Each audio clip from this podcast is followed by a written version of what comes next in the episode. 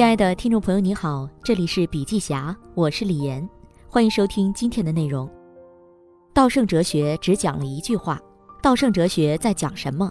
它跟我们平常理解的哲学有四点不同。第一，简朴性。稻盛和夫当年创业，二十八名员工跟着他，其中二十人都是初中生。当他要讲自己的哲学时，他发现只有用初中生都能听懂的语言，员工才能理解、接受并实践。一般情况，我们认为哲学要讲一系列术语，非常深奥，但稻盛哲学没有术语，都是最简朴的语言，表达深刻的思想，让所有人都能理解与实践。第二，实践性。哲学普遍讲述人生和宇宙的大道理，而稻盛哲学全都来自实践。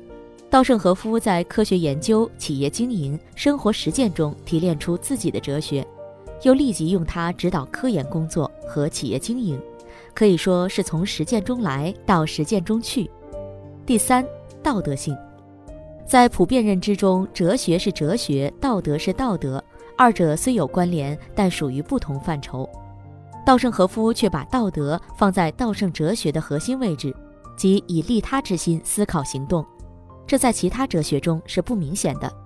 第四，辩证性。稻盛哲学强调兼备事物两极，既要利己也要利他，既要大善也要小善，既要大胆也要小心，既要有斗争心也要有慈悲心，既要关心爱护员工也要严格要求员工等等。充满了唯物辩证思想，稻盛哲学的内容很丰富，相关书籍也已经很多。稻盛和夫总结说：“我的哲学的核心只有一个，就是人生方程式。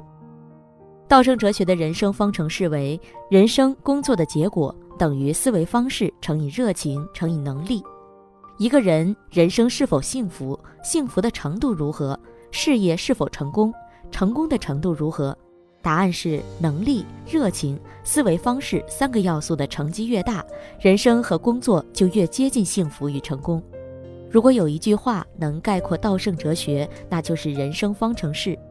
不过这个方程式还可以更完整：人生工作的结果等于思维方式乘以热情乘以能力。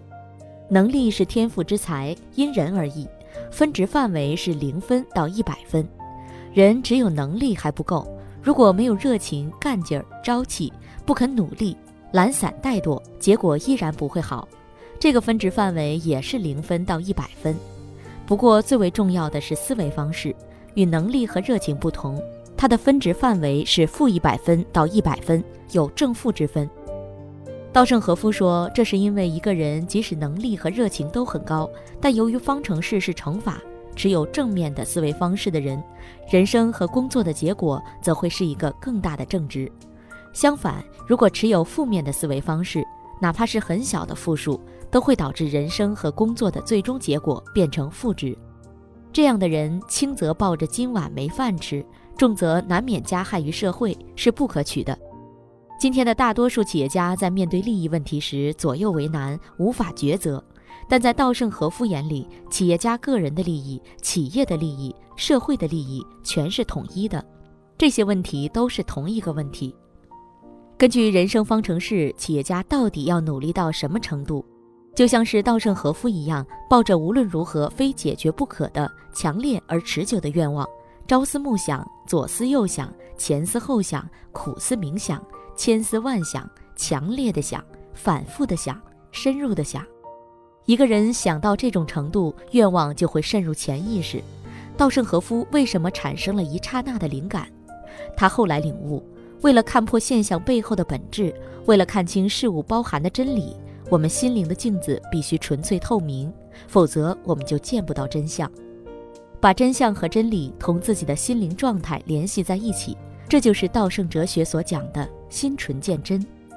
天堂地狱一指隔。道生哲学的核心基础即利他精神，这与西方社会以个人主义为核心的主流价值观截然相反。随着人类社会发展，人与人的接触交流变得频繁，人的生存也越来越依靠组织，利他精神的重要性在今天愈发显现。如果按西方个人主义的价值观，大家都把实现个人欲望当作根本目的，那么这个世界就会纷争不断，组织也会经营不善。每个人获得的一切就只是极浅层次的欲望满足，而难以真正幸福。如果单从经济学来看，人是理性的、利己的。但是稻盛和夫曾在一次禅修时给大家讲了一个故事：有一群人围着一口直径一米的大锅，里面煮着美味的面条，但是每双筷子都有一米之长。尽管他们能够夹起面条，却送不到自己嘴里。他们都只想满足自身的欲望，自己吃不着，看到别人夹起面条努力往嘴里送时，就马上你争我抢。不让别人吃，他们争吵起来，结果锅翻了，面条撒了一地，谁也没吃成。这个地方就是地狱。另外一群人也围着同样一大锅面条，其中有个人拿着一米长的筷子夹起面条，跟对面的人说：“这面条很好吃，您先尝尝。”对方吃完很满足地说：“谢谢，现在让我回报您吧。”于是他也拿起长筷子夹面条喂别人吃，结果大家都吃饱了。气氛也很和谐，这里就是天堂。地狱和天堂物理条件完全不同，同样的锅、面条和筷子，不同的是人的心态、人格和理念。所以你说，究竟是利己的人更聪明，还是利他的人更聪明？利己的人生活在地狱，利他的人生活在天堂。人的本能和欲望跟动物一样，都是大自然所赋予的东西。能够帮助我们在极度恶劣的环境里也可以生存下来。饿了就要吃，无论如何都要吃到东西，否则就会饿死。所以要抢，要争夺等等。但从人类的农业文明时期开始，人类社会就出现了组织化大生产，直到后来的工业文明，包括今天的后工业时代，人类社会越来越呈现出组织化、社会化的生存方式。我们早就不再生存于一片丛林当中。而是生存于一个社会结构当中，或者说一个人际关系网络当中。一件工作如何做到极致？认清事物本质后，我们的工作才可能做到极致。所有工作都如此。如果你工作不在状态，那么你制造出的物品也一定非常粗糙。造物精神就是这样。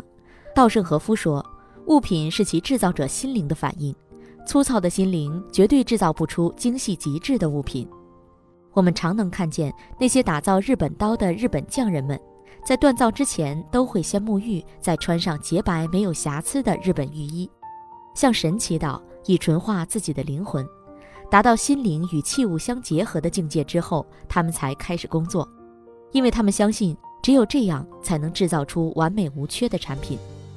一把把锋利的日本刀就这样被制造生产出来，物心一如就是这个道理。造物不只是一个技术问题，一个手艺问题，一个经营问题，它跟人的心灵状态也有很大关系。商业的本质是什么？是利他自利。造物精神本质上就是一种利他精神，而且道圣哲学是一门实践哲学、行动哲学，是用来直接指导行为的，不仅仅是让我们学习思考的。我们更应该把它用在每一天的工作当中。稻盛和夫的思维方式，思维方式不是很玄的问题，在稻盛哲学里，思维方式就是一个判断基准。这个判断基准不是利害得失，而是是非善恶。作为人，何谓正确，就是稻盛和夫经常用来判断事物的基准。知善知恶是良知，每个人都知道什么是是非善恶，但多数人往往为自己的利益考虑，导致自己的是非观念被蒙蔽。最后做出错误判断。一灯照鱼是国宝，是说一个房间暗着，你亮起角落里的一盏灯，就把整个房间照亮了。同理，你经营出一家有利他精神的企业，就能照亮整个行业，不仅在行业里做到极致，还改变行业走向。一灯照鱼，万灯照国，是说如果每一家企业在各自的行业里都能按照利他精神来干事儿。不以自己眼前的利害得失，不以自己面子的得失，不以自我保护的得失为判断基准，而是认真思考作为人究竟何为正确，那么一万家这样的企业就能照亮整个国家。作为人应该正直，不应该虚伪，更不应该骗人；作为人应该勤奋，不应该懒惰，更不应该当寄生虫；作为人应该知足，不应该贪婪，更不应该贪污腐败。作为人，应该谦虚，不应该傲慢；更不应该飞扬跋扈。作为人，应该利己也利他，不应该损人利己，更不应该损公肥私。所以，别人都在卖假冒伪劣的产品，只有你的公司货真价实，你自然被客户信任，更多的客户都会来找你。经营者如何实践道圣哲学？经营者要努力得到全体员工信任与尊敬，这才是企业经营的最大动力。不管你把使命说得多么漂亮，不管你把目标定得多么崇高，不管你的经营哲学多么完善，不管你的商业模式多么健全。如果你作为经营者不以身作则，不率先垂范，没有强烈而持久的利他愿望，没有洞穿岩石的经营意志，那么你讲的所有东西都是空的。包括京瓷公司在内，如果有一天它的经营者淡化了道圣哲学，京瓷的寿命就走到了尽头。京瓷现在的接班人也这样承认：仪式做到极致，精神就随之升华。稻盛和夫在精密陶瓷上钻研得很透，他就参悟到了事物的真理，所以一通百通，每件事情的深处都包含着这个宇宙的真理。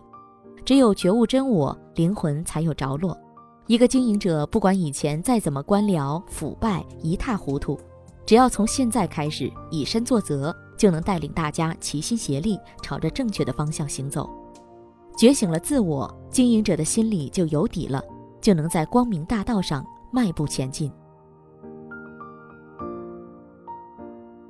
好了，今天的内容分享就到这里，感谢收听，我们下次见。